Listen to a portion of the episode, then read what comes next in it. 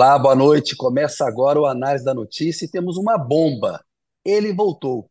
José Roberto de Toledo interrompeu as suas férias escandinavas. A gente só ficou sabendo ali pelo Instagram e fotos conceituais e está de volta aqui no Análise da Notícia. E aí, Zé, tudo bem? Boa noite para você.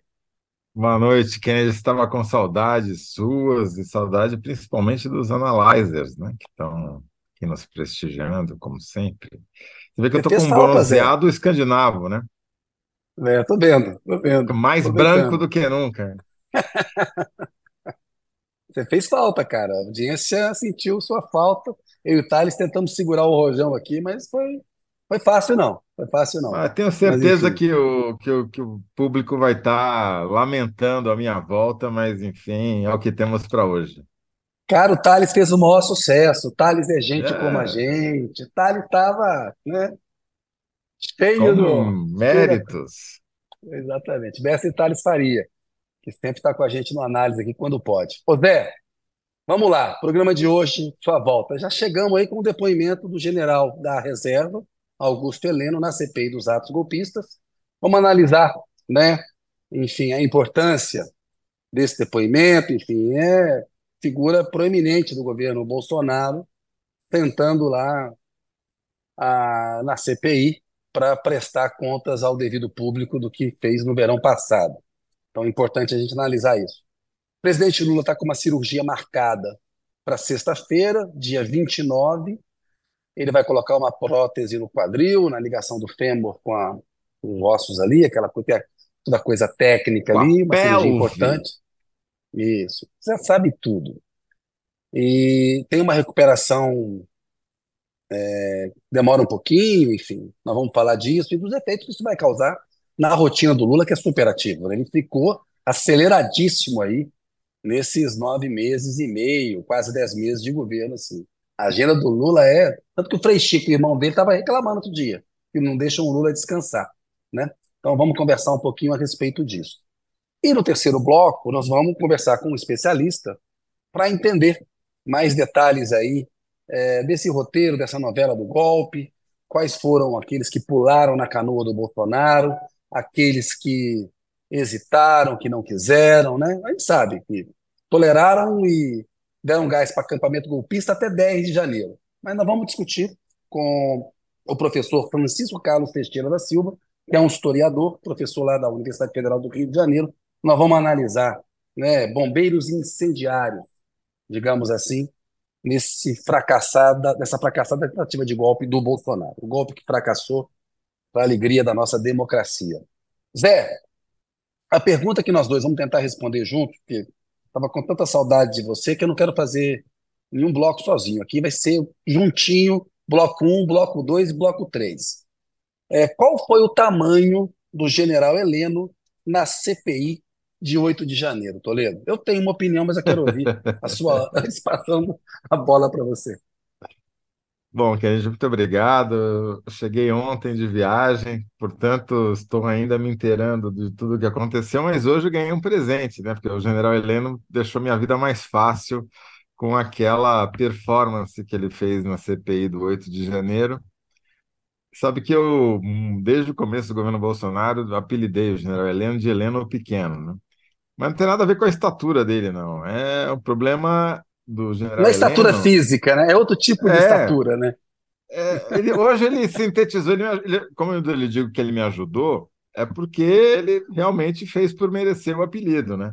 Hoje, entre muitas barbaridades que ele falou durante a CPI, uma delas mostra a estatura moral do Heleno, que foi a seguinte: a relatora, a senadora Elisiane Gama, provocou ele, falando, perguntou se ele achava que a eleição de 2022 tinha sido fraudada. Ele deu uma resposta tergiversando, não foi categórico para dizer que sim nem que não. E ela, ao ouvir a resposta, comentou: Ah, o senhor mudou de ideia, né? Aí ele disse o seguinte: a frase do general Heleno, o mastodonte pequeno. Ela fala as coisas e acha que, que tá, acha que tá na minha cabeça, porra. É para ficar puto. Puta que o pariu. Então, este é o general Heleno. Pequeno Esse. já tá, tá, tá, tá no lucro com pequeno, né? Rima, mas não é solução para ele, né? É, o problema, e ele falou coisas piores, na verdade, não usou palavrões, mas ele falou que o que houve no dia 8 de janeiro em Brasília não foi uma tentativa de golpe. Que era tudo, era um churrasco da democracia aquilo lá, né? Estava tudo normal, que não teve problema, que o Bolsonaro nunca saiu das quatro linhas da Constituição. É, só faltou dizer que 40 graus é frio, que um metro e meio é alto e que inteligência militar é pleonasmo. Esse é o general Heleno, você resumiu bem. É isso aí. José, esse ponto que você destacou mostra muito bem o autoritarismo dele, né? Porque fora do microfone, né, ele pega e xinga. Isso é um xingamento, ele se referiu a, a Elisiane Gama com palavrões, né? Enfim, é uma deselegância, mostra bem, assim, é, um, é um depoimento que mescla esse autoritarismo com a hipocrisia, como você falou, e ela notou, né? Mudou de ideia, porque ele falou que duvidava do resultado eleitoral, né? Ele foi autor de notas golpistas contra o Supremo, ele ameaçou o Supremo, ameaçou o país de consequências nefastas, drásticas, em algum momento houvesse uma ordem judicial de um ministro do Supremo Tribunal para apreender o celular do presidente da República. Numa democracia, o Supremo tem a última palavra, inclusive para errar. Se o ministro do Supremo tiver um dia uma decisão e ela for referendada pelo, pelo plenário, enfim, ela tem que ser cumprida e acabou. Né? E, tem, e há decisões monocráticas. Mas esse, é, esse general aí é, é, é, o, é, o, puro suco do golpismo do Bolsonaro. Então a gente vê que tipo de gente estava dentro do Palácio do Planalto. E é muito interessante que uma senadora é, do PSB do Maranhão, esqueci o nome dela agora, ela começou a questionar o Heleno sobre a, onde ele era a, a, assistente lá, ajudante de ordens do Silvio Frota, que era da linha dura, quando o Geisel estava querendo a, cuidando queria de dar um golpe. abrir né, aquela transição Outro lenta. golpe. Um, era um é, golpe, dentro, um do golpe, golpe dentro do golpe. É. Então ele é um golpista da linha dura, ele queria dar um golpe dentro do golpe. É um golpista de ontem e é um golpista dos dias de hoje. Né? É um golpista completo, o general Heleno. O golpe define a, a linha dele. Ô Zé, tem uma discussão lá é, é no governo do Lula. O Lula gosta do Zé Múcio, ministro da Defesa, que fala barbaridades. Na semana passada, diz que no dia 1 de janeiro as Forças Armadas garantiram a posse do presidente. É muito feio. E é, e é absurdo o ministro da Defesa dizer isso, porque ele é um civil. As Forças Armadas não garantem, não garantem posse de presidente nenhum. Que garante posse de presidente é a Constituição brasileira, é a nossa democracia. Mas o Múcio fala essas bobagens e continua ali, porque o Lula acha que tem que fazer uma acomodação com esse pessoal, e nós vamos no terceiro bloco é, discutir. Mas tem um, um, um, um, sobretudo dentro do PT, né? E a Dilma, que instalou a Comissão da Verdade, ela fala que, de certa maneira, e ela reconhece o papel do Fernando Henrique Cardoso e do Nelson Jobim com a Comissão dos Desaparecidos Políticos, que é preciso cobrar um meia-culpa meia -culpa oficial desses, é, desses generais, das Forças Armadas Brasileiras, enquanto instituição. Porque até hoje, Zé, eles acham que, né, eles mentem dizendo que o golpe foi para salvar a democracia, que foi uma revolução. Eles mentem sobre o passado. É por e isso influencia a formação dos oficiais até hoje.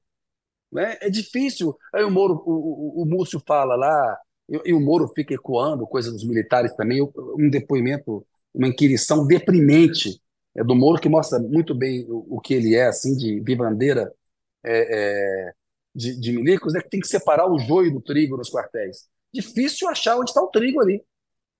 Sabe? Aparentemente só tem joio. Porque o Toledo Lula ganhou a eleição no dia 30 de outubro de 2022. Ganhou ali. Os acampamentos golpistas, eles duraram, o de Brasília durou até 10 de janeiro. A tentativa de golpe foi no dia 8 de janeiro. Eles não só toleraram o acampamento golpista, eles defenderam, eles protegeram os golpistas. Teve nota do Ministério da Defesa no meio do caminho. Botaram uma, né? Uma um monte de, de uma barricada, não, tanques de guerra ali para evitar que a polícia militar desocupasse a praça, né, em frente ao quartel-general lá, o Forte Apache. Né? Eu entendo, né, essa coisa dessa essa tradição de conciliação das elites, o Lula, no fundo, é um moderado, mas enquanto, como instituição, as Forças Armadas não fizerem meia-culpa sobre 64, nós vamos continuar a conviver com, com o golpismo. Porque eles acham que eles são um poder moderador, que eles podem uhum. tutelar E o ministro da Defesa fala uma bobagem desse tamanho. A frase dele está lá na entrevista. Dia 1 de janeiro, as Forças Armadas garantiram a posse do presidente e nós vivemos a nossa plenitude democrática, como se fosse uma dádiva das Forças Armadas, como se fosse uma Agora, concessão das Forças Armadas. É absurdo. É absurdo. Essa. E você estava falando sobre o general Heleno ter sido chefe de gabinete do Silvio Frota, que era o ministro do Exército, que estava tentando evitar que o Geisel, também general, mas presidente, é, fizesse a abertura né, política, começasse o fim da ditadura, é, mostra não apenas o lado do, de que, no, no, qual sempre esteve o general Heleno, Sim. sempre foi o lado da pequenez, mas também a formação desses generais. Né? Esses generais é, da safra do general Heleno, eles não participaram do golpe de 64 como oficiais, porque não tem idade, não tinham idade para isso, mas eles foram criados durante a ditadura. Eles foram formados profissionalmente e ascenderam dentro da carreira militar durante o período da ditadura. Então, admitir que o país viveu uma ditadura e que eles provavelmente só chegaram onde chegaram por causa da ditadura é muito difícil, né? Porque implica reconhecer que se a circunstância fosse outra, talvez ele não tivesse onde está, né? É pelo nível que tem o Pazuello, desses, desses oficiais do Braga Neto. Ainda bem que o Brasil não está em guerra, o, o, Toledo, né? É, ah, o Heleno teve lá no Haiti uma missão elogiando. A missão brasileira no Haiti hoje está sofrendo aí uma leitura muito desfavorável à passagem do Brasil por lá, sabe? Então tem que pegar e, e eu acho que tem que cobrar uma meia-culpa oficial das Forças Armadas. Tem que ter o ministro da, da Defesa e o presidente Lula falar: meu amigo, 60 anos do golpe militar no ano que vem, vocês vão admitir que vocês deram um golpe e mataram a democracia. Vamos parar com essa conversinha de mundo é, é, da fantasia aí, de que, olha, foi um movimento e tal, né?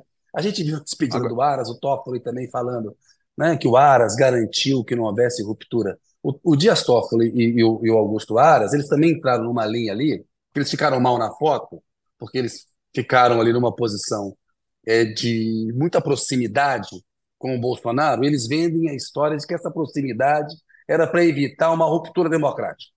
Foram bombeiros ali e que um dia a história fará justiça a esse pessoal. A gente sabe que não foi isso.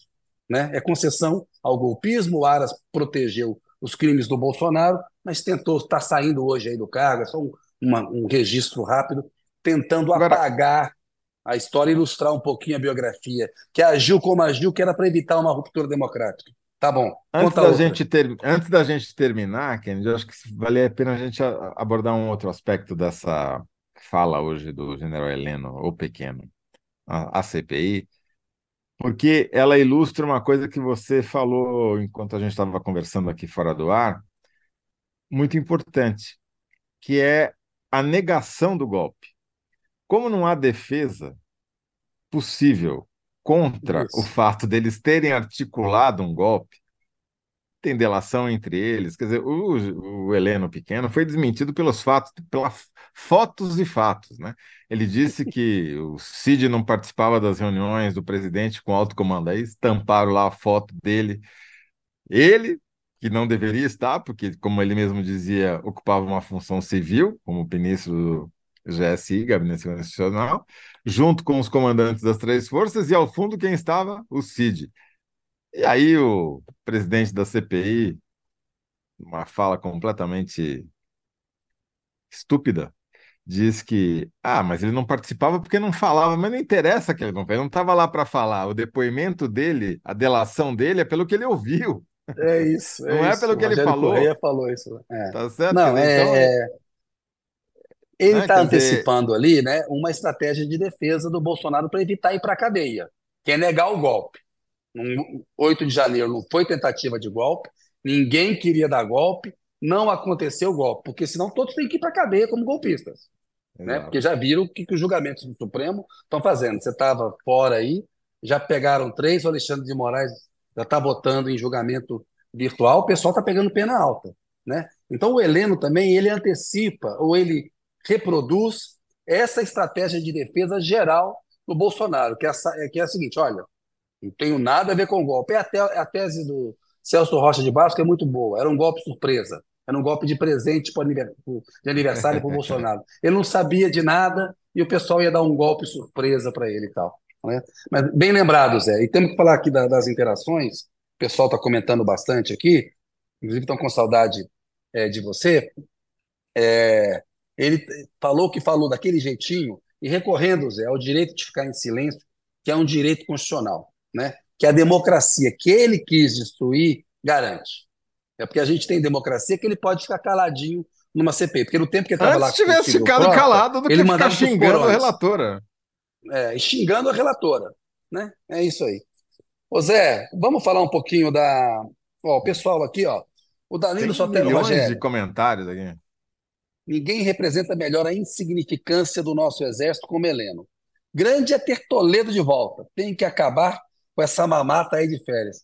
Ô, Danilo, pelo amor de Deus, todo mundo tem direito, rapaz. Para não vender se não. Ô, Danilo, até o Biden, presidente dos Estados Unidos, foi para a linha de piquete hoje lá dos funcionários das fábricas Pô. automotoras dos Estados Unidos para defender o direito dos trabalhadores, inclusive o direito a férias. Pô, se o Biden está indo para ócio remunerado é uma conquista dos trabalhadores, camarada Danilo.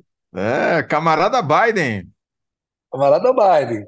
Ó, tem um xará meu aqui, o Kennedy de Polo, o general de grande importância para um governo de grande incompetência. É, isso é bom Eliane... registrar, porque, porque é, é, ele não conseguiu dar o golpe com o Silvio Frota durante a ditadura e não conseguiu dar. Ele é, um, ele é bicampeão em armar um golpe que não dá certo. Bicampeão em tentativas fracassadas de golpe. Diz muito Exato. sobre a capacidade dele. Eliane Brito, Toledo. General Heleno sempre se mostrou golpista de marca maior. Grande na articulação do golpe pequeno na, e grande na articulação do golpe, pequeno na admissão depois do fracasso. Faz um comentário da Eliane Brito. Boa noite para ela. Boa noite a todos. Já estava com saudade do Toledo. Eu também estava, Eliane. Ele, ele, Toledo some, mas ele tem direito ao ócio remunerado. É uma conquista dos trabalhadores. Álvaro Coelho Neto. O Toledo voltou. Opa! Diego é... Pimentel. Opa, Toledo. Fabiana Carvalho. O Lorde lindo da notícia voltou. Oba, oba. Uma rosa. É. Ô, Toledo, você tá fraco não, cara. Boa noite, Kennedy Toledo. O tamanho de um gatinho que até ontem era leão. Gatinho não é você, não. Gatinho é o general Heleno é, pequeno. O general tá, Heleno. É. Maísa de Assis. É. Maísa de Assis. Só rolou confusão hoje na CPMI e principalmente muita transfobia. Sim, com a Duda, a deputada lá. Pedro S. Menezes, general do Pitizinho. Do Pitizinho, pitizinho é, deu um piti, deu um pitizinho. Deu piti, é. é isso. É um piti pequeno. É o piti pequeno, exatamente. Ayrton Gomes, boa noite. Será que vai ter prisão dessa corja de líderes golpistas? Ayrton, acho que vai, com o devido processo legal, tramitando lá, acho que vai vai dar ruim sim. Vai ter, vai ter gente que vai ter que ir para cadeia, a gente não pode normalizar, não. Álamo Azevedo, um rato moral. Maísa de Assis, realmente só sabe dar piti, aquele nanico moral. Menhut, opa Toledo, pensei muito em você assistindo Heleno Pequeno. Que legal é, poder ver você agora. Boa. Ao Fábio de Sai Silva, que conversou com a gente opa. outro dia. Bem-vindo de volta, Toledo. Obrigado, Fábio. Tava... É, o Fábio é gente boa demais, ele está sempre assistindo a gente, viu, Zé? Comenta e tal. Está lá nos Estados Unidos, na, na, na, Universidade de Oklahoma. É um craque, acompanha bem o mundo do direito supremo e acompanha bem Lava Jato. Abraço para você aí, Fábio, para sua família. Uns meninos bonitos aí, família bacana. Meuzilene Tavares Dourado. Toledo, seja bem-vindo. Toledo hoje está com a bola. Muito obrigado, tá. Boa noite. Fernanda Lima. Saudade, Toledo. Puta, tá fogo. Meirute, Heleno mostrou o quanto é pequeno. Suzana. Heleno, a cara do golpe. Fábio de Sais Silva. É um golpe atávico. Fábio Ferraz. Boa noite, pessoal. Raquel Amaral Guedes. Boa noite, Kennedy e José Roberto de Toledo. Boa um noite, homem, Kennedy. A lenda viva. Moura Vaz. Heleno tem a cara do golpismo. Betalice. Heleno está morto de medo. É, Lucélia Lima. O tamanho de um gatinho que até era leão, repetindo o que já saiu aqui. Esse, esse é o que é, é, é a síntese do público, vai ser esse daí. Ser, a Marina está sugerindo que gostou dessa, é isso aí. Igor Stanislav, depoimento do general Heleno foi uma mistura de vergonha alheia e humor involuntário. O Exército precisa de uma reforma educacional urgente. Formam golpistas em escala industrial desde 1889. É uma boa sugestão do Igor, porque o analfabetismo político aí, a magistratura também, viu? Nossa Senhora, tem que dar um curso de formação política aí para algumas burocracias do Estado brasileiro aí. Toledo, muito comentário, viu, cara, com a sua volta aí. O pessoal tava com saudade de você. Bom, é, Eu também tava, Zé. Vamos fazer uma síntese aqui coletiva, então, né, Kennedy? É, Bora, vamos pergunta, fazer a síntese coletiva. A pergunta, vamos lá, rememorando aqui, que eu já esqueci a pergunta, qual era, qual foi o tamanho, aqui. né? Qual foi o tamanho do general Heleno na CPI do 8 de janeiro? Ah, Heleno se mostrou à altura do golpismo bolsonarista. Nanico, como sempre. Boa. Boa, Zé. Boa. Zé, vamos partir agora para o bloco 2, um pouquinho atrasado. Vamos lá. É o seguinte, vamos falar da, da cirurgia que Lula vai fazer. E a pergunta é a seguinte: com Lula convalescendo da cirurgia, quem ganhará poder no pós-operatório do presidente? Toledo, começa você de novo, vai? Depois eu falo tá o que bom. eu acho. Vamos lá, Kennedy. É, essa cirurgia, apesar de ser uma cirurgia muito comum, é, estava lendo aqui que nos Estados Unidos são feitas 300 mil dessas cirurgias todo ano, é uma artroplastia total é, da articulação que liga a perna, né, o osso principal da perna, que é o fêmur, com a pelve, que é o osso da bacia ali, né, que dá estrutura para a gente. Então, essa articulação é um, a cabeça do fêmur é um, ela é arredondada, assim, ela, e ela encaixa numa cavidade na pelve que com o tempo vai desgastando, vai tendo artrose, outros tipos de doença que vai dificultando essa mobilidade e provoca muita dor. Eu estava lendo, o Lula deve ter dores para sentar, para levantar, para caminhar e às vezes, dependendo do grau, até deitado mesmo. Né? Então, não é uma coisa simples, é uma cirurgia que demora algumas horas. Na maioria das vezes requer uh, que você tome uma anestesia geral, que nunca é, né? Sempre tem algum risco envolvido, embora pequeno. Né? É, e ela tem uma recuperação lenta. Porque imagina, você tem que cortar a ponta do fêmur, tirar fora, cavar, escavar o osso da pelve, e daí a, a, uma parte da prótese fica encaixada na pelve e a outra parte fica dentro do fêmur com essa cabeça de metal que vai fazer essa nova articulação. Isso daí, Kennedy, eu estava vendo, lendo aqui, a, ele vai, deve ficar, se tudo correr bem, deve ficar no hospital até a terça-feira, dia 3 de outubro. Né? Entra, opera na sexta-feira, fica sábado, domingo, segunda, na terça, se tudo correr bem, já deve sair. E daí é pelo menos três semanas preso no Alvorada, que é o Palácio Residencial, né? ou seja, até o dia 24 de outubro. E nesse período, ele tem que se exercitar, tem que fazer fisioterapia, tem que caminhar. E para caminhar sem correr risco de cair, que seria muito ruim nessa fase de recuperação, ele tem que usar um andador ou muleta. Não é uma questão de estética, de passar uma imagem de que o Lula tá velho, como ele falou hoje lá na, no programa dele, lá na live dele e tal é uma questão de segurança, é uma questão de saúde, não é op opcional você usar o andador ou usar a muleta. Não, é uma questão. Você precisa andar e para andar com segurança você precisa de auxílio, não tem, né? não tem essa. E vai precisar fazer muita fisioterapia. É, é dolorido.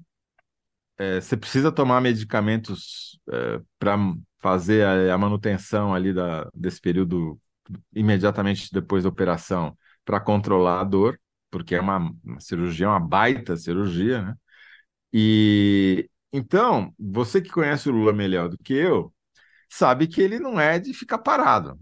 Nesse caso, até é, não é bom que ele fique parado, ele realmente precisa andar para recuperar os movimentos, se adaptar à prótese, etc. Agora, é, é uma, é um, são movimentos controlados, você tem que fazer fisioterapia, você tem que é, fazer isso aos poucos, não pode ficar muito tempo uh, nas atividades que ele costuma fazer, por exemplo. Ele que adora ter contato com as pessoas, com o público, se alimenta disso, vai sentir muita falta desse tipo de atividade, né? E não vai poder viajar, Kennedy, pelo menos, no mínimo, até o dia 31 de outubro. Ou seja, vai ficar um mês inteiro preso em Brasília. Quer dizer, primeiro vai operar aqui em São Paulo, no Sírio Libanês, depois deve ir para Brasília, vai ficar lá na Alvorada. Mas vai operar em Brasília. Ah, vai operar, desculpa. A equipe do operar... Sírio é, vem é, e opera em Brasília. Perfeito. E talvez até o dia 14 que aqui esses prazos variam de acordo com a velocidade da recuperação, mas é, é, não seria anormal se ele ficasse preso em Brasília até o dia 14 de novembro, praticamente fim do ano. Né? Então, o que, que eu fico pensando, Kennedy? Primeiro que ele vai ficar irritado, porque não vai ter esse contato com o público, vai ter um contato muito limitado. Segundo, que vai filtrar demais o acesso ao Lula. Porque uma coisa é o presidente estar tá no palácio em eventos, ele milhares, não, de exagero, vai centenas de, de pessoas têm acesso a ele. Dentro do palácio, você vai ter uma pessoa só com acesso o tempo todo a ele, que é a Janja, né? Então, eu tendo a achar que nesse período, de, durante o mês de outubro, a Janja vai passar de primeira-dama a primeira-ministra porque ela vai ter quase o monopólio da orelha do Lula, do, do acesso ao Lula. Vai ser ali a... quem vai fazer o filtro que vai deixar as pessoas terem contato com ele ou não, né? E vai ter um grande argumento a seu favor, que é o argumento médico, da recuperação, Sim. né? Da necessidade de, de fazer a fisioterapia tal. Enfim, então acho que veremos um mês com uma primeira ministra no governo Lula, que vai ser a Janja, que vai ficar quase com o monopólio do que o Lula ouvirá, pelo menos pessoalmente. Claro que sempre tem o celular, o telefone, o Zoom, mas é, no contato tete a tete que o Lula preza tanto, vai ter muito pouca gente com essa possibilidade de, vê-lo cara a cara. Né? Toledo, expressão bem feliz essa primeira dama. Acho que de primeira dama a primeira ministra. Acho que isso aí é candidato aí para você batucar uma síntese, e a, e a esse respeito eu posso dizer o seguinte: a Janja já é bastante poderosa politicamente. Ela já participa politicamente do governo e tem um papel político, tem protagonismo em decisões importantes é, do governo. Né? Isso já é algo que acontece no dia a dia. Esse poder dela, eu acho que vai crescer ainda mais durante esse período é, da recuperação do Lula, pelas razões que você já elencou aí. Ele quer estar de volta para as agências, para as agendas internacionais. No final de novembro tem COP 28 nos Emirados Árabes Unidos, em Dubai. E depois ele quer fazer uma viagem para a Alemanha, né? E, então, na agenda internacional dele, ele precisa estar liberado para poder viajar para o exterior até lá a última semana é, de novembro. Então, isso daí talvez a, a, a recuperação permita. Mas é aquilo que você falou é uma recuperação complicada. Ele adiou a cirurgia, ele estava com uma recomendação para cirurgia já desde o primeiro semestre. Ele se queixava de dores na campanha. Ele já deveria ter feito a cirurgia, mas esse começo de governo, essa coisa acelerada dele e a agenda internacional, ele esticou a corda. E tinha um temor dele em relação à anestesia geral, que ele vai ter que tomar. O Roberto Calil, que é o médico geral dele, lá o cardiologista que cuida dele, explicou para ele é, que é um procedimento é, seguro, há um grau de risco, como você falou, pequeno, mas é seguro, e ele se convenceu por causa das dores. Ele mesmo falou que estava influenciando o humor e a rotina dele. A gente viu ele desembarcar em algumas viagens internacionais, se apoiando muito ali no corrimão da escada de descida, com dores. Isso influenciou a agenda dele. E ele dá um exemplo de transparência.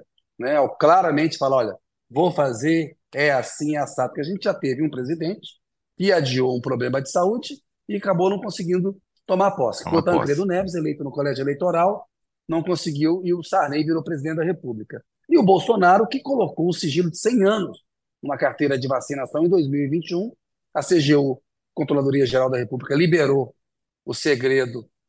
Recentemente tem lá um registro de uma vacinação, mas a gente não sabe se é a falsificação do Mauro Cid ou não, porque o Bolsonaro disse que nunca tomou vacina contra a Covid, que é mau exemplo, né? O Lula estava até usando uma máscara, se preparando para o procedimento cirúrgico, é um bom exemplo. presidente que usa máscara.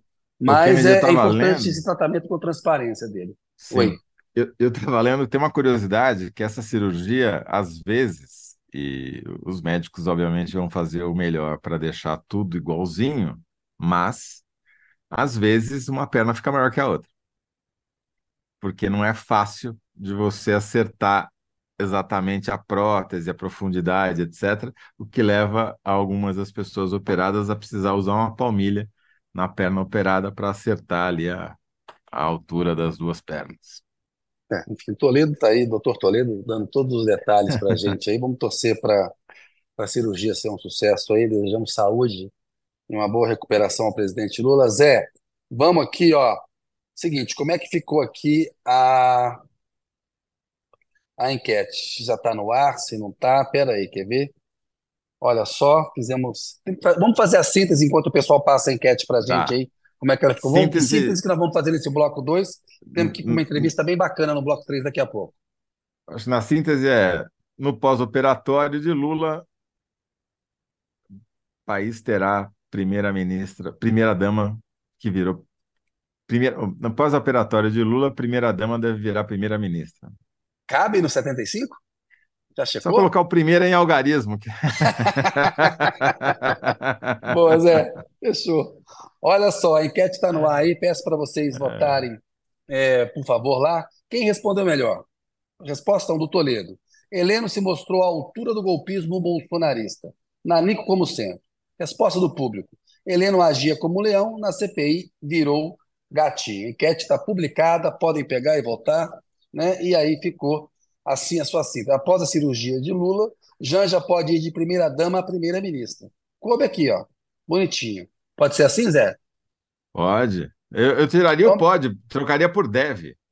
Por deve. E, ah, ou vai. Mais... Deve. Não, pode cravar, vai. Vai.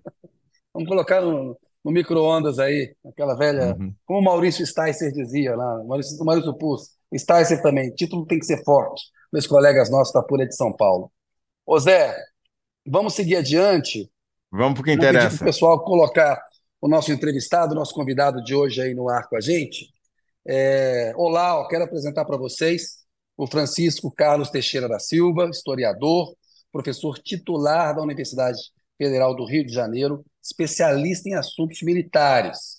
É autor de A República Sitiada, Militares e Bolsonarismos no Brasil, e outro livro, Como Não Fazer um Golpe de Estado no Brasil. Muito importante. Trabalhou no GSI, no Gabinete de Segurança Institucional, e no Ministério da Defesa.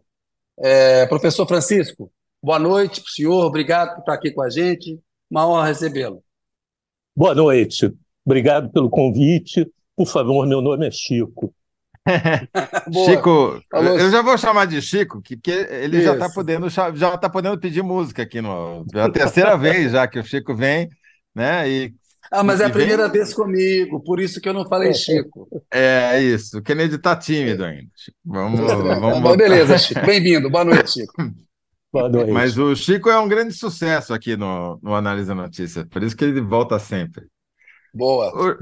Zé, começa aí. Ó. A pergunta que o Chico vai ter que responder é quem foi bombeiro e quem foi incendiário no golpe fracassado de Bolsonaro? Essa é a pergunta que a gente vai, ao final do bloco, tentar sintetizar.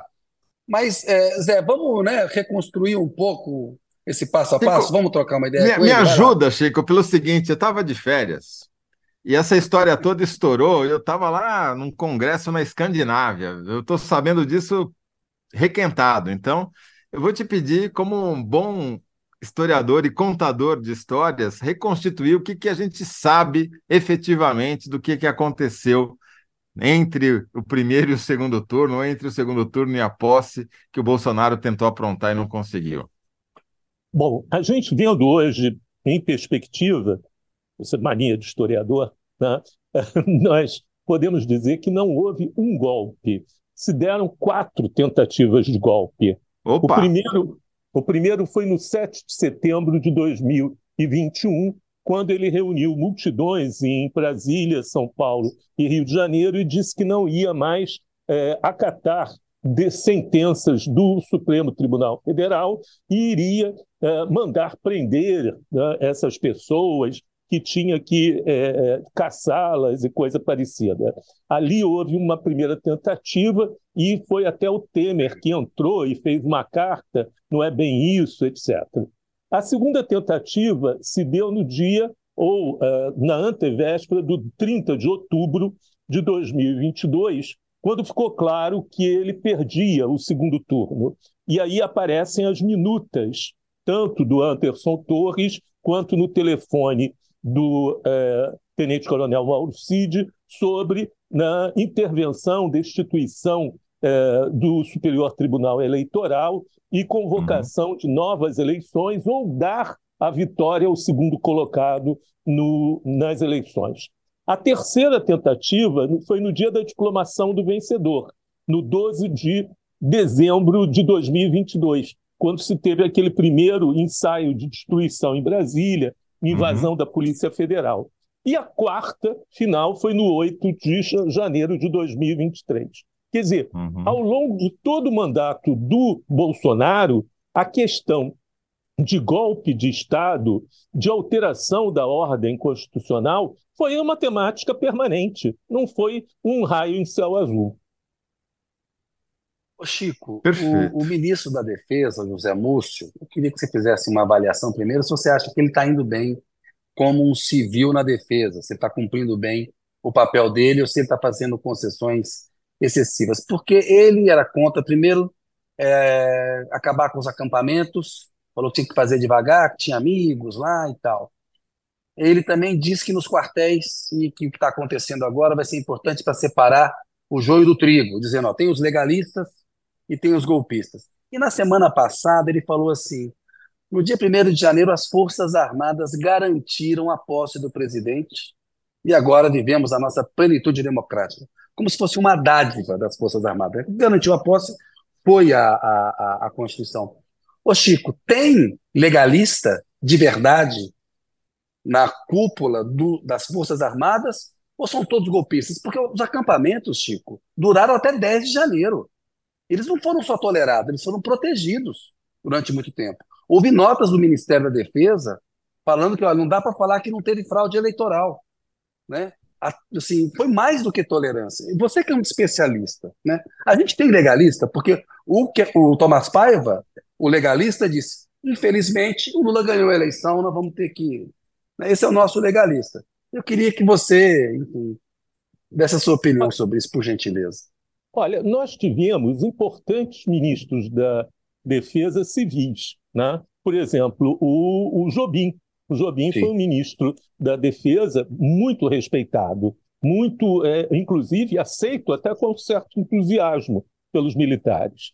O é, é, Aldo Rebelo, que foi também um ministro muito bem, um espaço curto, né? um curto tempo de espaço, mas foi um ministro muito bem recebido. Ele estava ainda no PCdoB, foi muito interessante você ter alguém do PCdoB, um comunista, dirigindo as Forças Armadas nesse sentido. E isso foi muito bem recebido. É claro, de, dessa época para cá, o Aldo fez uma trajetória muito errática e, e, diferenciada, mas naquele momento era uma coisa muito importante. Então, civil ou militar, né, me parece que não é bem a questão. Embora ter um civil, e principalmente antes, em que as reuniões eh, do Ministério da Defesa eram exclusivamente entre o ministro e o presidente da República, era uma coisa muito boa, porque poupava o presidente de ter que se reunir com chefes militares e ouvir chefes militares. No governo Temer, essa norma foi alterada e voltaram a ter reuniões do Ministério da Defesa com o presidente na presença dos três comandantes. Foi um retrocesso da era Temer nesse sentido. Então, na verdade, foi uma medida para garantir o presidente, tomada pelo Fernando Henrique Cardoso, e que funcionou bastante bem nesse sentido. Em outros momentos, funcionou muito mal, né? que foi, por exemplo, a sucessão de ministros da Defesa do Bolsonaro, né? Quer dizer, aquela ideia dos militares tutelarem o Bolsonaro não passou de uma vã ilusão, né, de um sonho né, desses militares. Ninguém tutelava Bolsonaro. Né? Agora, é, verdadeiramente, o que a gente vê é que a maioria das Forças Armadas hoje ainda são o que a gente poderia, para facilitar, chamar de moristas, né? da influência do ex-juiz Sérgio Moro. Acreditam nessa imagem. Muitos falam, inclusive, e qualificam o presidente Lula como descondenado. Né? Não alguém inocente ou inocentado, mas descondenado, inclusive, por manipulação do Supremo Tribunal Federal, etc. Então, as forças ainda são muito tomadas por essa característica é, morista. O Moro foi homenageado em tudo que era formatura, medalha, é, festa, ato cívico. Isso foi muito popular, principalmente sob a influência do general Vilas Boas, que fez isso, que trouxe é. isso à tona. Então, Deve ser uma homenagem ao, ao grau intelectual do Moro. É um alto intelectual brasileiro hum. reconhecido como uma inteligência assombrosa. Né? Realmente é, tem uma velha frase, dizem que é de Sêneca, que era muito, muito é, cético, que dizia que as pessoas procuram seus iguais ou coisa assim. Boa. Mas, mas Chico, o que, eu, o que eu queria entender é o seguinte. Não, Zé, deixa ele responder. Tem legalista ou tem Perdão. só golpista? Olha só, eu diria que é, no alto comando do Exército, hoje, a maioria é legalista. Né? é, sendo que pelo menos uns quatro ou cinco são profundamente profissionais. Isso não quer dizer que eles gostem do governo Lula. Tá? Inclusive, quando você é, aproxima e pergunta e fala, e eu faço isso, vários desses membros do alto comando foram meus alunos, né? ou na, na, na, Escola de Comando Estado-Maior do Exército, ESEMI, ou na Escola Superior de Guerra, e eles falam o seguinte: a gente já fez isso. Fizemos isso em 64, levados pela mão dos civis e dos políticos, cheio de calos nos dedos de bater as portas dos quartéis. Quando deu errado, saiu todo mundo e nós ficamos sozinhos. Então a gente não vai. É uma interpretação, né? Hoje em dia se uhum. diria é uma narrativa, né? É, não quer dizer que seja verdade, mas é isso que eles colocam, né? Não vamos fazer uma coisa para depois mais uma vez sermos abandonados no final do caminho. Agora, agora, se o país for levado, fosse levado, por exemplo, daquelas manifestações né, de depredação do 8 de janeiro, a uma situação né, de caos, etc., eles se sentiriam obrigados, em consequência do caos, a assumir responsabilidades em relação ao país. Mas precisaria de uma situação caótica existente é, de forma concreta. Precisaria de uma dar... GLO, né? De uma Exatamente. operação de garantia da lei e da ordem. Então, Porque vocês ele imaginam... não tem mandato para garantir a ordem contra o caos sem uma é, GLO, não existe isso. É, aí é golpe. Mas, mas aí a questão é como eles interpretavam erradamente, a gente sabe erradamente, o famoso artigo 142 Sim. da Constituição Federal. Esse artigo ele foi montado na Constituinte quase que como uma imposição. Tinham mais de 40 coronéis na Constituinte pressionando como assessores militares da Constituinte. E eles colocaram o artigo. Fez parte da comissão de redação o Zé Genuíno e o Fernando Henrique Cardoso. Foram os dois né, que estavam lá. Eram oito. Eles dois estavam lá. Eu conversei muito sobre isso com o Genuíno. E ele diz: olha, a gente colocou, mas não era essa a interpretação. E o Fernando Henrique, logo no primeiro governo dele, ele fez duas leis complementares alterando inteiramente o sentido da, do 142. Então, mesmo usando o 142, se um comandante militar se sentisse com direito de intervir politicamente na República, seria golpe de Estado. Olha só, Toledo, só para, como o Chico falou, só para os nossos análises aqui, o que diz o artigo 142? As Forças Armadas, constituídas pela Marinha, pelo Exército e pela Aeronáutica, são instituições nacionais permanentes e regulares, organizadas com base na hierarquia e na disciplina, sob a autoridade suprema do presidente da República. e destinam-se à defesa da pátria. Mas agora começa a complicação. Destinam-se à defesa da pátria, vírgula, à garantia dos poderes constitucionais e, por iniciativa de qualquer desses, da lei e da ordem. Então, assim, para poder acabar com o caos, tem que ter uma iniciativa dos poderes. Eles interpretam não, que isso daqui dá, daria para eles um poder moderador, que não existe. O Supremo já disse que não tem. Mas é esse o artigo aí do qual a gente estava falando. Mas isso é uma coisa interessante. Quer dizer, é, tem duas leis complementares decorrentes daí. Eu não sei qual é a tua edição da Constituição, mas se for posterior a 98, tem as leis tem complementares aqui. aí. Tem aí. Isso. E ela diz o seguinte: o pedido de uma GLO não pode partir de um comandante militar. Ela parte do governador do Estado, que encaminha ao ministro da Justiça, que faz um parecer jurídico sobre isso.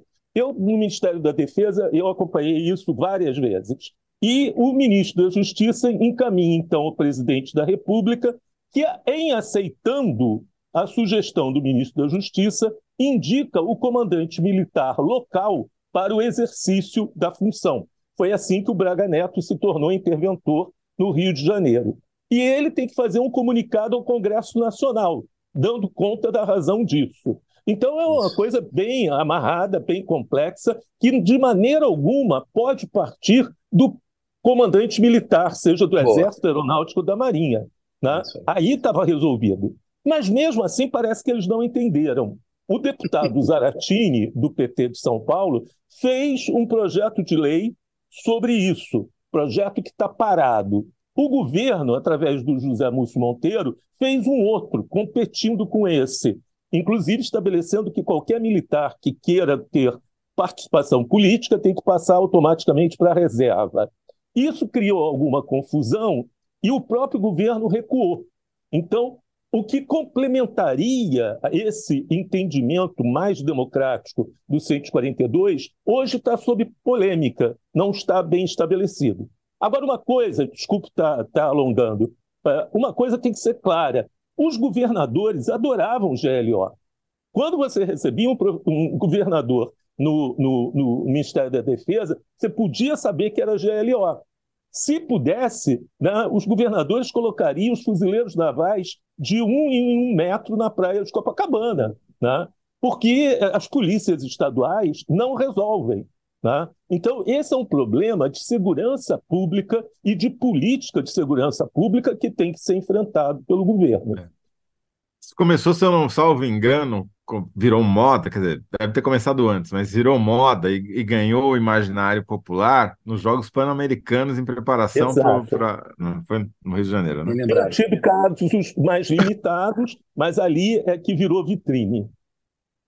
Chico, eu queria voltar para a bendita reunião que, segundo o Tenente-Coronel Mauro Cid, houve entre Bolsonaro e o alto comando do Exército, ou entre, não sei se estavam uns 15 lá, é, que teria decidido praticamente uma, quase uma votação se ia ter golpe ou não ia ter golpe. Né?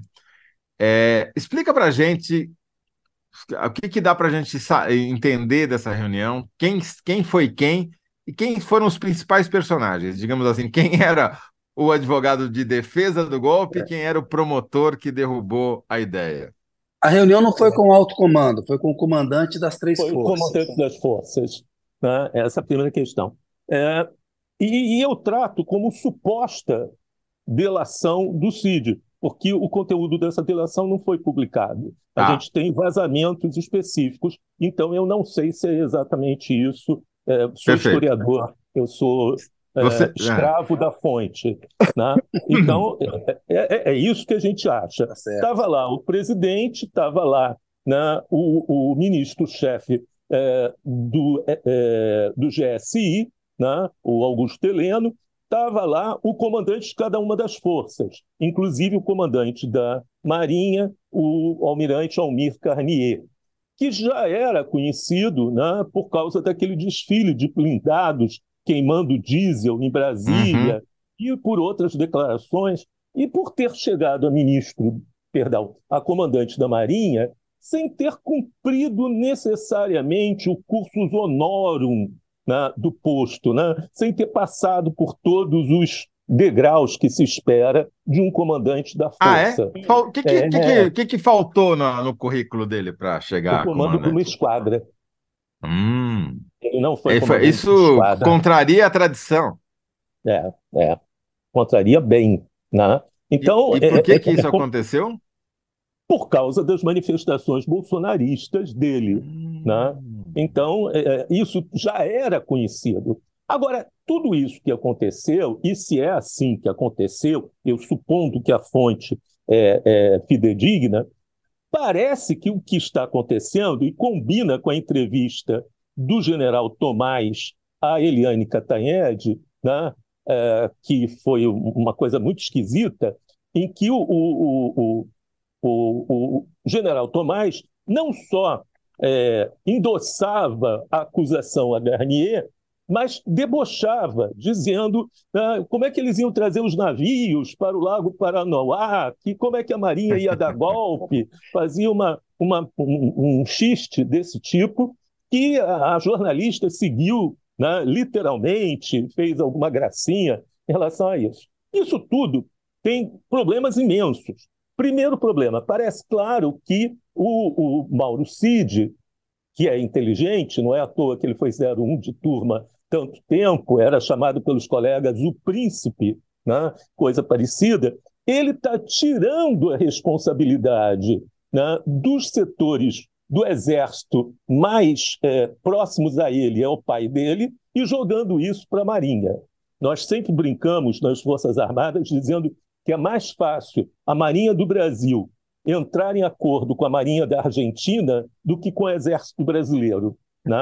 Isso é uma velha, é uma velha é, fala né? quando se tentou. É culpa da Marinha, deu errado a culpa da Marinha. É culpa tá. da Marinha. A segunda coisa é esse xiste, onde que estão os navios no Lago Paranoá, essa coisa toda. Bom, a gente tem que saber que a Marinha ela tem sob suas ordens o Corpo de Fuzileiros Navais, 18 mil homens em estado permanente de serviço, extremamente adestrados e armados e com capacidade de desdobramento imediato para qualquer parte do país. Ou seja, tem aviões, helicópteros, caminhões, etc. E tal. Então, se eles quisessem dar um golpe, eles poderiam ter um golpe. No Brasil, a gente só tem três martelos. Né? Um é a Força de Paraquedistas do Exército, o outro, o Corpo de Fuzileiros Navais, né? e o, o outro é a possibilidade de você ter é, o uso da Brigada de Forças Especiais lá de Goiânia. Tem algumas coisas. Explica boas. o conceito de martelo, Chico, para nós que somos. E essa brigada é que ia ser comandada pelo Mauro Cid é em Goiânia. Cid. Exatamente. Quer dizer, a ideia é você ter uma força que você possa, num espaço de 24 horas, colocar em qualquer parte do país ou da fronteira com capacidade de bater num presumível é, inimigo ou adversário. Uhum. Então, então são, são fuzileiros navais, 18 mil homens? 18 mil homens, o que é bastante. Quer dizer, para a nossa tá? ignorância civil, é, 18 mil homens com aviões, caminhões. Aviões, helicópteros, e é, helicópteros jipes, tá. etc. É, Chico. Por sinal, o comandante do, do Corpo de Fuzileiros Navais é um ex-aluno meu, o almirante Carlos Magno, brilhante almirante, que jamais concordaria com essa fala do Carnier. Né? É, Quer dizer, esse claro. martelo tava, estaria inutilizado para dar é, o golpe. Não sei, Ô, eu diria que seria muito difícil. Tá. Ah, perdão, só uma coisa. Nós temos duas outras coisas boas e eficientes no, no Exército, que é uh, o grupo de guerra na selva, que funciona lá no Amazonas, e o grupo Caatinga, que funciona é, no interior do Nordeste, que são territórios muito difíceis de ação. Né? Mas esses dois grupos, é, é, Selva e Caatinga, eles estão presos ao seu ambiente de luta. Eles não são tá. projetáveis. Né? Projetáveis só forças especiais fuzileiros tá. navais tá. e, paraquedistas. Desculpa, Kennedy, mas eu, eu, sou, eu gosto desses detalhes aqui, Kennedy. Eu, eu sou meio. Como é que tem a ver com o que você vai falar aí, Toledo? Com tá. o superchat que a gente tem aqui, e o pessoal pediu para eu ler, que é da Mariana Lopes, porque o Chico pegou e falou: olha, o Mauro Cid, na suposta delação, ele jogou lá na Marinha, né? E o Exército ali ficou numa posição, digamos, mais afastada do golpe, né? Resumindo aqui. Mas, ô Chico, o que a Mariana Lopes no Superchat diz, aí Toledo vem na sequência, desculpa, Zé, ela fala assim, meninos, alegrias vê-lo juntos. Professor Chico, delação de Mauro Cid surpreendeu? Sendo a delação uma indignidade, isso na opinião da Mariana Lopes, qual seria o mal maior que se buscou evitar? Né? O que está por trás aí da delação? Ela pergunta. Isso é importante. Veja só, é, a delação e o próprio nome delação, né, ela bate muito mal a alguém que veste uma farda de oficial. Né? Imagina se a gente está em guerra e essa pessoa é presa e colocada numa situação adversa. Vamos imaginar aqueles oficiais americanos presos três, quatro, cinco anos naquelas gaiolas de bambu no Vietnã né? quer dizer, que se mantiveram, inclusive aquele que foi candidato à presidência da República contra o Obama, foi prisioneiro, parece, oito anos numa gaiola é. de bambu. Hum. Né? Então, é, é John Kerry. Oficial... Exa... Não, era o mais velhinho. Bom, pouco importa. Não, era né? o senador do Arizona, é, republicano. Eu vou pegar o nome dele Isso. aqui. O John Isso. Kerry lutou, lutou mas também. o prisioneiro foi o outro. Eu vou pegar foi aqui e falo. Desculpa, Chico. E aí, quer dizer, você não, não, não, não, não associa né, oficial com delação. É feio, é feio. Inclusive, delatar o seu superior hierárquico. Tá? Mas entrou no jogo uma coisa mais complicada, que foi né, o, o, o papel do pai do tenente-coronel Mauro Cid, o general Lorena Cid. Né? E aí a imprensa aceitou muito a versão passada, inclusive pelo advogado do Cid, que ele estava preocupado com o pai, que ele tinha ficado deprimido, que chegou a família, etc. Tal. Eu, sinceramente, não acredito nisso. Se for assim, estamos perdidos em qualquer situação, porque qualquer é, comandante militar que tenha um membro da família é, é, é ameaçado vai delatar, vai trair, né? Que coisa é essa? Acho que o que estava em jogo era outra coisa. Foi a apreensão do telefone do general Lorena Cid. Esse é um elemento central. Esse telefone foi apreendido já há um mês atrás e o Alexandre de Moraes não fala mais nisso. Diz que ia transcrever, que ia apresentar, que ia chamar o, o general. Isso cessou. Né? Esse telefone virou um mistério. E era Tem esse telefone. Aí esse telefone é que falava com o Estado-Maior, é que falava com Bolsonaro, era que falava com um monte de gente. Então, na verdade, essa delação parece que foi do tipo: né, é, eu acuso o Bolsonaro, mas você é, segura o telefone aí, porque o telefone vai jogar para tudo que é lado. Né, Quer dizer, é... deixa, deixa eu ver se eu entendi, Chico, então. O que você está dizendo a tua hipótese, que, que eu gosto mais do que a hipótese da imprensa, é de que se esse telefone viesse a público, como Alexandre de Moraes ameaçou fazer, você teria uma crise militar de altas proporções, porque implicaria generais, muitos generais, além do próprio Bolsonaro. Inclusive, é, o, o porquê os comandantes não passaram o comando né, no governo é, Lula, fizeram isso antes, e as informações se sabia ou não se sabia de 8 de janeiro, já que a senha do movimento, né, que era a festa da Selma, era espalhada para todo mundo. Né? Até uhum. eu já sabia a festa é festa da Selma, em alusão à cidade do Alabama chamada Selma, onde uhum. negros foram massacrados pelos supremacistas brancos. Teve um filme né, famoso chamado Selma, inclusive, e eles usaram esse massacre supremacista branco como a senha para o 8 de janeiro. Perfeito. Olha só, Agora... o, o, Chico, Zé, é o John McCain, que foi é, senador pelo Arizona, ficou preso no Vietnã e enfrentou o Barack Obama em 2008. Só para a memória histórica ficar bem resgatada aqui. Vai lá, Zé. Se você tivesse que é, nominar dois generais que foram importantes no desfecho do fracassado golpe tentado pelo bolsonarismo, com um contra e um a favor, quem que você diria que foram os personagens principais? Eu diria que tem três militares desaparecidos desse cenário e que não poderiam estar desaparecidos desse cenário. Primeiro é o coronel Fernandes da Hora, que era o comandante da quarta presidencial que cuidava do Palácio do Planalto. Esse é, coronel ele tinha 960 homens no seu batalhão. Tá legal que não eram 960 porque tinha Dragões da Independência e a banda de música. Então a gente tira. Ele tinha 600 homens. Isso bastava para defender o palácio. E ele manteve a tropa na garagem do anexo. Nada fez. O general Dutra, comandante do Planalto, que tem acesso a sistema de informações do Centro de Informações do Exército, da BIM, do Gabinete de Segurança Institucional, e ficou paralisado o tempo todo, nada fez. E o general Arruda, que era o comandante do Exército, que também tem um sistema de informação enorme na mão deles. Hoje, por exemplo, na CPI, o, o general é, Augusto Heleno, um golpista histórico, né, é, ele disse que nunca ouviu falar na, na minuta do golpe ou de qualquer coisa em relação ao golpe. Ora, ele era o chefe do Gabinete de Segurança Institucional da República.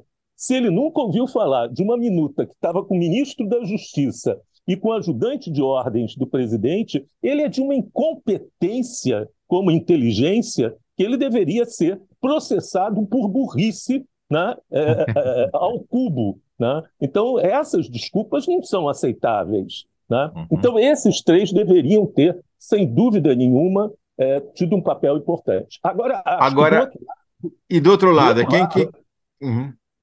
Você teve o, o general Stumpf, o general Novaes e o general é, Richard Nunes, todos comandantes de importantes regiões militares, sul, sudeste e leste, onde concentram tropas que jamais moveriam na, um pelotão para dar o golpe de Estado. Quer dizer, os generais que estavam eventualmente a favor do golpe só comandavam escrivaninhas, não tinham forças não, operacionais importantes. Ele comandava, o, o, o, o Arruda comandava o, o exército Sim. e o Dutra comandava o Planalto. Ele estava ali. Tá. Inclusive, é, o Freire eu não entendo bem como isso aconteceu, mas foi o general Freire, com o acordo do general Arruda, que nomeou o, o, o, o Mauro Cid para comandar essa brigada de forças especiais. Ele termina a ajudância de ordem em 30 de dezembro, mas a nomeação dele está publicada em fevereiro do mesmo ano. Quer dizer, desde fevereiro, ele já estava nomeado, indicado para o cargo. Quer dizer, isso implica numa inteligência, num entendimento. Né? Sim. E quer dizer, e é um dos martelos que você mencionou, né? Junto é, com os fuzileiros é, navais. da capital. José, temos que ir para a síntese aqui, ó. Para fazer a síntese com o Chico. Ótima, ótima conversa, tem que chamar o Chico de novo. Eu gostei, quero participar. Vai, vai ter que voltar aqui. O Chico, o Chico vai virar colunista permanente. é, a pergunta qual que era mesmo, Kennedy? Pergunta é a seguinte: quem foi bombeiro e quem foi incendiário no golpe fracassado de Bolsonaro? Dá para generalizar na resposta, Chico aí? Mais ou menos, quer dizer, incendiário foi é, Anderson Torres e o comando militar da PM do Distrito Federal. Esses foram os principais incendiários. Tá? Eles sabiam, tinham inteligência, não só não fizeram nada, como protegeram os depredadores são os principais incendiários. Né? Bombeiro, quem, quem controlou o fogo foi o ministro uh, Flávio Dino, o uh, secretário Ricardo Capelli né? e o advogado-geral da União, Jorge Messias, que tomaram as medidas legais para se fazer uma intervenção civil, nomeando o Capelli, e negar a GLO, que era o que era esperado pelos militares. Tudo bem. Quero ver sintetizar, Zé. Depois a gente tenta, faz essa síntese, vai, vai, vai faltar caractere, vai sobrar caractere. vai faltar, mas tudo bem. Ô Chico, quero agradecer muito aí o papo com você, muito obrigado, boa noite e volte novamente. Eu que agradeço. Obrigado, Chico, um abração. Abraço. Valeu, valeu. Ô Zé, seguinte, lá na enquete Ficou assim. Quem respondeu melhor? Sua resposta. A resposta do Toledo, 67% do público, 32%. Qual foi o tamanho do general Heleno na CPI do 8 de janeiro? Heleno se mostrou à altura do golpismo bolsonarista. Nanico, como sempre. Bloco 2. Com Lula convalescendo da cirurgia, quem ganhará poder no pós-operatório do presidente? Após cirurgia de Lula, Janja vai de primeira-dama a primeira-ministra. E aí teve um comentário interessante do, da, da Bianor Teodósia, falando: Boa, professor, você é uma pessoa de coragem e compromisso com o seu trabalho. Alguém está fal falando os nomes de todos os militares. Então, eu acho que. Eu, eu, a síntese aí, Kennedy, é, vai ser difícil, mas eu acho que, eu, eu em vez de pegar a, os bombeiros e os incendiários, que Sim. não cabe, isso. eu, eu diria que faltaram que há três generais é, se fosse em inglês, seria Missed in Action, né? É, é, é MIA, né? Que é o. Yeah. São desaparecidos, né? Quem, desaparecidos quem em ação. Os, os, os, desaparecidos de ação são o comandante do Exército, do Planalto e, do, e da Guarda Presidencial, né? Que até é. agora sumiram da história, né? Esses são os. Procura-se. Acho, acho que a gente pode ir por aí, né? Isso. Três comandantes militares é, procura-se procura os três comandantes militares que, para evitar que falharam no, no, no 8 de janeiro. É, é que falha. Procura os três comandantes militares que falharam em 8 de janeiro. Que aí dá 8 do 1, 3 diminui. Procura-se. Né? Isso, procura-se, não flexiona. Ou três comandantes desaparecidos na trama golpista de 8 de janeiro, da Marina. Tá aqui. bom, tá bom, bom título. Sugeriu. Deixa a pessoa ir Marina lá. É craque. É, Marina é, craque. Obrigado, Marina. A gente, a gente brinca que a Marina trabalha. Ah, é, a gente brinca, a Marina Essa é a resolve. diferença. Hum, os Valeu. amadores muito, e a profissional. Muito bom ter você de volta. Igualmente. Amanhã tem mais. Aquele abraço. Vamos aí para brincadeira. Valeu, um abração. Obrigado, gente. Valeu. Pessoal, boa noite. Até amanhã.